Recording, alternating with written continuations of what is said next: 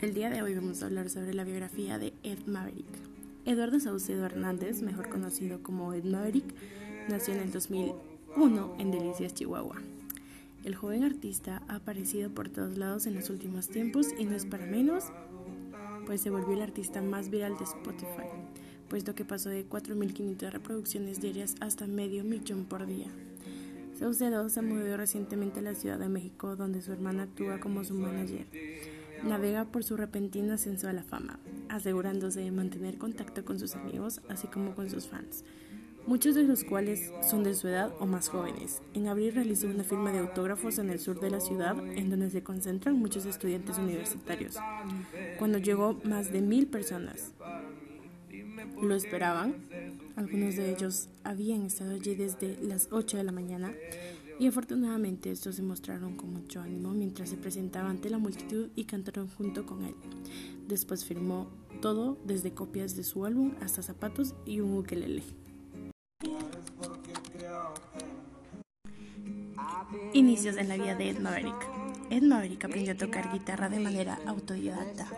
Su familia no tenía el dinero suficiente para poderlo enviar a alguna escuela o academia donde le enseñaran a desarrollar su talento. Incluso aún recuerda Ed Maverick que la primera canción que aprendió a tocar y casó por su propia cuenta fue la que tenemos de fondo, que es Simple as D del cantante Jake Bug. El cantante y compositor originario de Delicia, Chihuahua, tuvo una inclinación hacia la música desde pequeño. Aprendió a tocar la batería en la iglesia a la que asistía con su familia y, posteriormente, formó parte de grupos norteños y sierreños. Ed Maverick comenzó su carrera hace algunos años en grupos de banda norteña en Chihuahua y, aunque un género que le gusta mucho, siempre quiso formar sus propias bandas de rock alternativo o indie.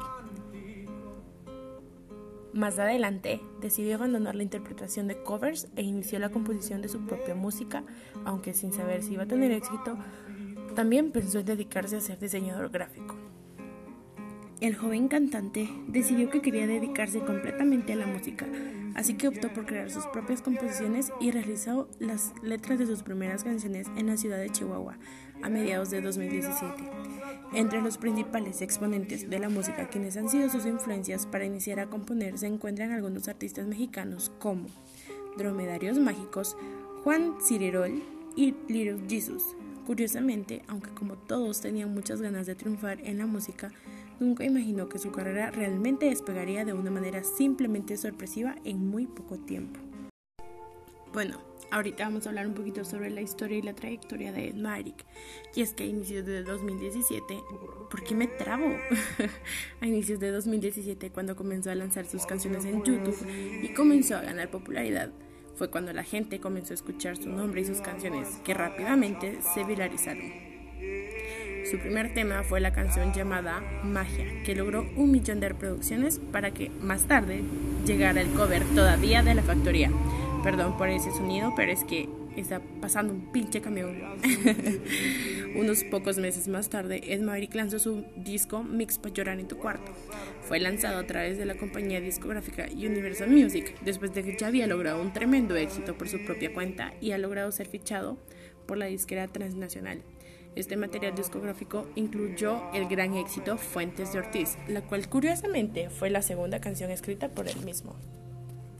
Y es que en 2019 Ed Maverick se convirtió en uno de los artistas mexicanos más virales de Spotify, algo que simplemente no podía creer, pues que en solo dos años se había convertido ya en toda una celebridad y sus canciones estaban siendo muy bien recibidas por todo su público. Y bueno, de fondo están escuchando Carper Diem, que fue una de las primeras canciones que él escribió. Describe su experiencia al superar un amor, Ed Maverick dijo que probablemente sea la canción más cercana a su corazón, ya que representa el comienzo de su transición de problemas de niños a problemas de adultos, y de hecho, muchas de sus canciones provienen de sus propias experiencias, particularmente con exnovias, aunque evade vincularlas a un momento en específico.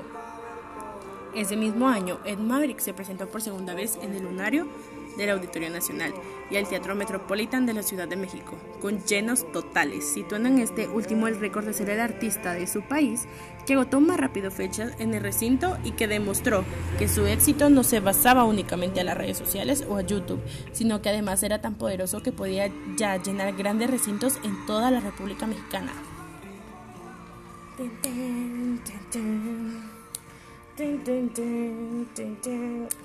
Ed Maverick dejó claro que no necesitaba tener una gran imagen de rockstar o estar dentro de los titulares de revistas o periódicos, sino que simplemente su guitarra y sus letras sencillamente desgarradoras bastaban para llegar a los grandes, eh, no sé cómo decirlo, a las grandes masas.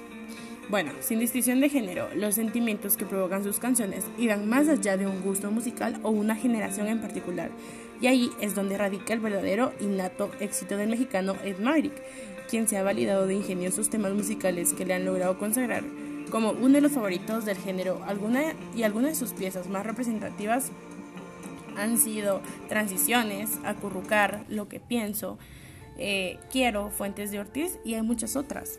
Y es que en ese mismo año su álbum debut, Mix para llorar en tu cuarto, recibió certificación con disco de oro, quien certificó que sus producciones discográficas habían logrado vender más de 30.000 copias, algo ya que ni un artista verdaderamente consagrado puede lograr hoy en día.